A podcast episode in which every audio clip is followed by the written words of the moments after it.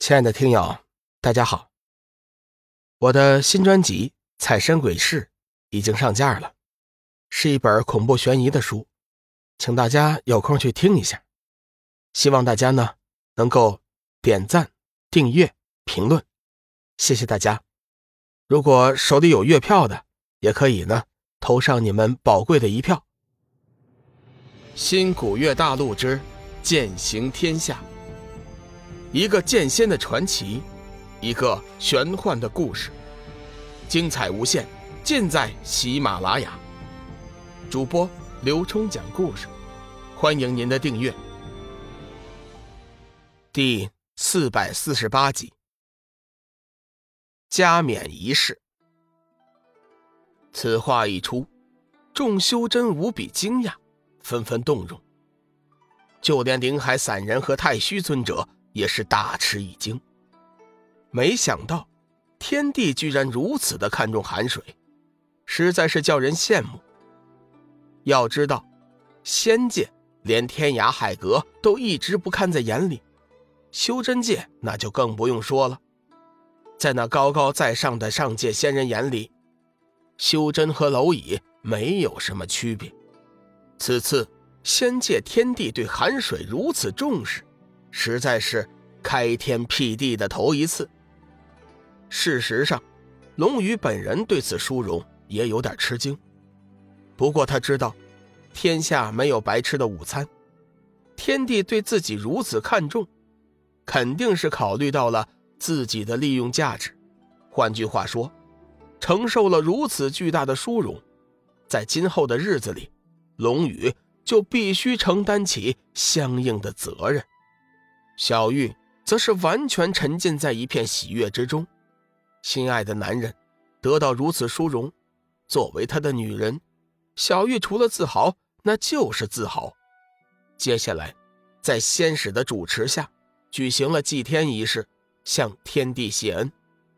龙宇和小玉率领天下修真纷纷跪地，在仙使的唱诺声下，虔诚地对着虚空行了叩首大礼。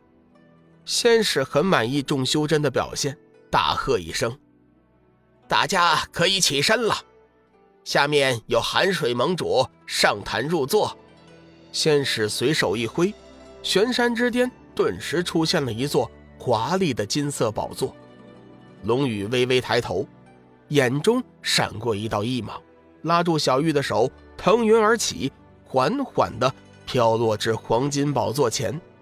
对仙使谢礼后，这才落座。一股傲视天下的王霸之气很快弥散开来，笼罩了整个玄青山。众修真纷纷下跪，对着龙宇和小玉行跪拜之礼，表示忠心。龙宇眼见天下修真皆跪于眼前，心中大喜。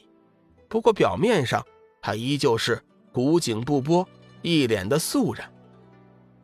云翔和天机子原先是没打算跪拜的，但是后来见到天下修真皆臣服跪拜，生恐仙使盟主怪罪，这才不情愿的跪下。不过心中却含着无比的怨恨。龙宇缓缓的站起身来，威严的喝出一声：“大家无需客气，都快起来。”其实，龙宇的心里。是不愿意接受这些修真的跪拜的，但是仙使给的名头太大了，而且还是天帝亲自册封，这礼数不能不讲。若是寻常的会盟，盟主最多就是拿一个大的主意的人，实际上和众人还是平等的，绝非要如此大礼。众修真这才恭敬地还礼起身。此时的龙宇远远看去。宛如九天战神一般，两道斜插在发间的剑眉之下，一双深邃黝黑的眼珠放射着金光，俊美与粗犷并容的脸庞上，充满了霸道的男性魅力。此时他的身躯傲然挺立如松，眉心处金色五星时而隐现出摄人的光辉，双眼一眨不眨的盯着坐下众修真，众人的心中。不由得生出一丝敬意。幻月仙子小玉，乖巧温顺的依偎在他的身边，一张娇俏可人的脸庞未施半点脂粉，秀长的柳眉之下，一双绝世美眸顾盼生辉，小巧的琼鼻配上朱唇小口，煞是美丽。一头乌黑亮丽的长发，慵懒的倾诉垂后，衬上一身素白云衫，眉心处的金芒印记，放射出道道霞光，将龙宇和自己两个人笼罩在其中，映衬出两人的容颜，的确是美的惊世骇俗。好一对金童玉女呀！几乎所有的修真脑海里都浮现出了一个念头。当然，嫉妒之人也大有人在，比如云翔，比如天机子。天机子和云翔此时心知肚明，所谓的寒水盟主其实就是龙宇。眼看着龙宇和小玉达到如此成就，两人的心里五味杂陈，怨恨无比。可惜他们只有将那无尽的愤怒埋藏在心底深处，他们很清楚。以龙宇和小玉目前的实力，想要弄死他们，就如同碾死一只蚂蚁那么简单。十一位长老在仙使的授意下，缓缓地走出人群，分立在黄金宝座两侧，虔诚地守护在盟主的身侧。天山二老、紫云真人、鬼圣、天魔、天月上人、天机子、空明大师、千惠神尼、魔门圣子。煞血阎罗，十一个人，个个一片肃然之色。加冕仪式是在傍晚时分结束的，在仙使寒水盟主金仙小玉的强力宣言中，天下修真似乎是看到了希望，看到了修真界的未来，个个欢呼雀跃，心中大为开心。夜深人静。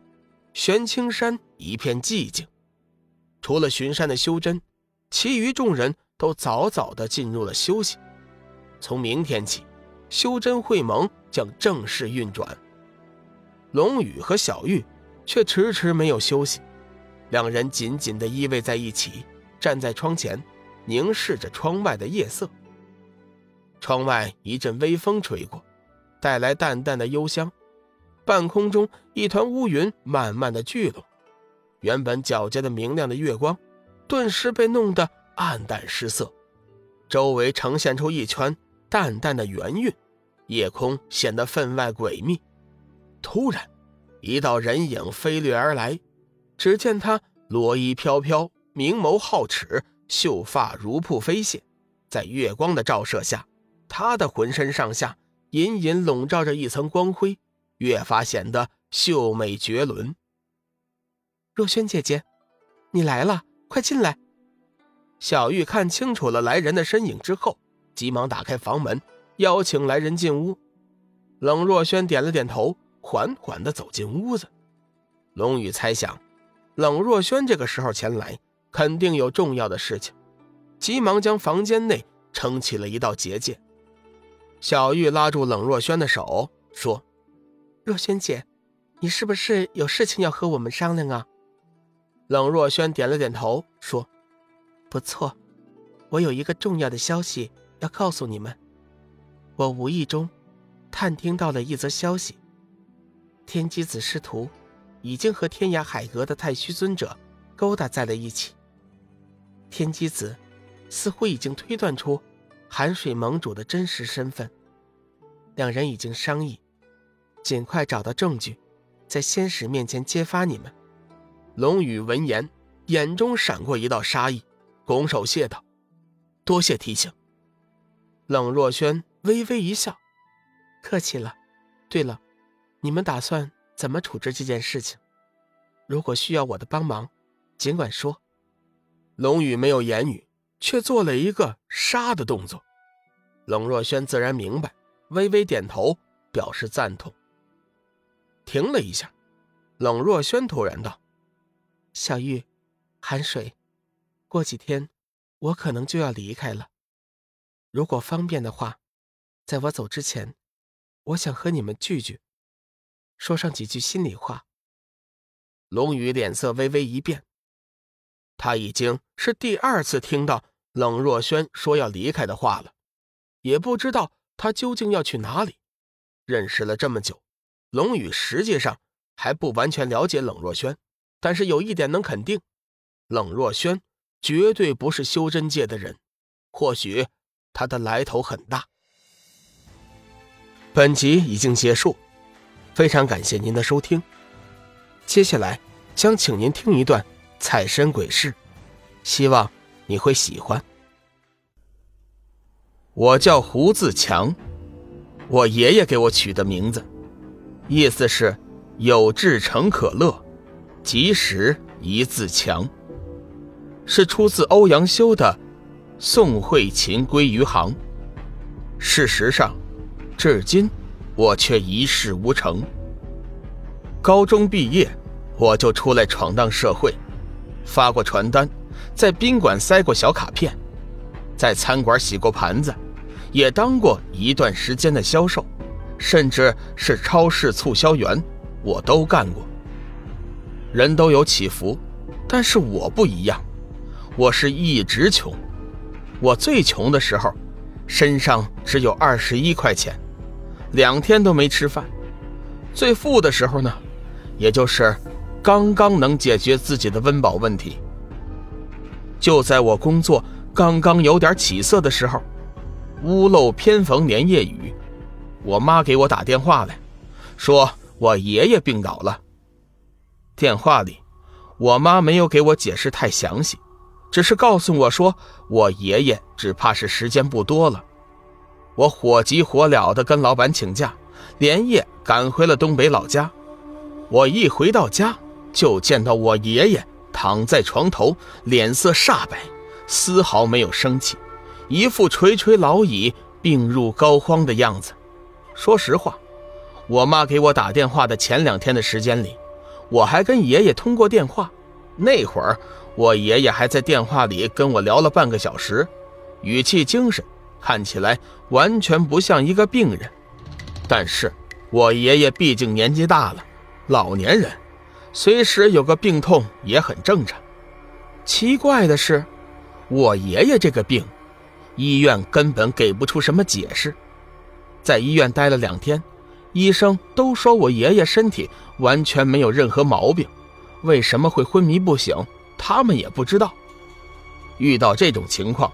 家里人就更着急了，我奶奶比较迷信，只好去求助那些仙家。在我们东北，很信这个，一般有个很玄乎的东西，都会去找那些所谓的高人。我也不知道我奶奶从哪里打听到一个所谓的高人，请人回来看了一遍。这个高人说我爷爷中了什么邪，需要请神儿。将身体里的鬼魂请走才能够好。我不相信这个，但是我奶奶一定要试试。最后没办法，给了这个高人几千块钱。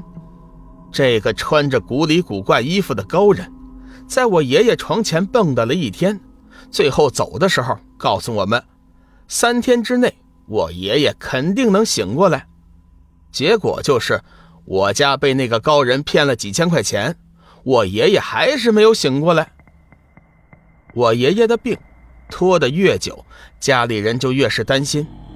最后不知道我爸是从哪里打听到的，人参可以续命，老山参甚至可以活死人肉白骨。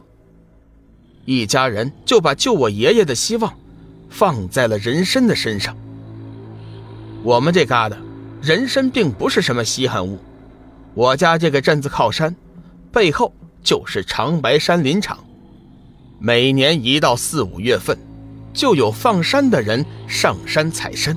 想要弄到人参，其实并不难，难就难在这能够续命的人参必须是老山参。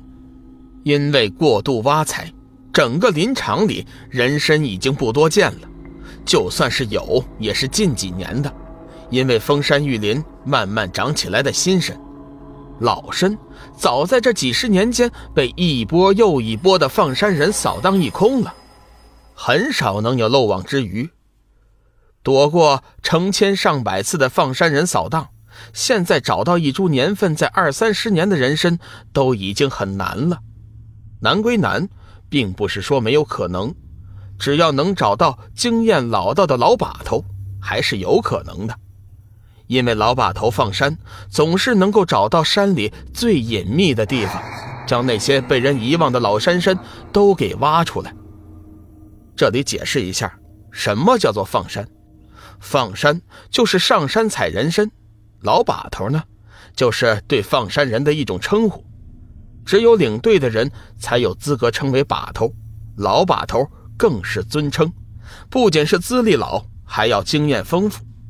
巧的是，就在我家还在为老山参的事情犯愁的时候，镇子上来了一对外地的参帮，他们也要上山采参。我爸看他们经验老道的样子，也想要跟着一起进山走一趟，看看有没有机会搞到一两株老山参。但是我奶奶说，家里还有很多事情需要我爸来照看，我爸不能去。再说山里危险。万一出个啥事儿，那可怎么办呢？虽然我爸坚持要去，但是我妈和我奶奶都不同意。最后退一步，我来代替我爸，跟着这群外地申帮的人进山采参。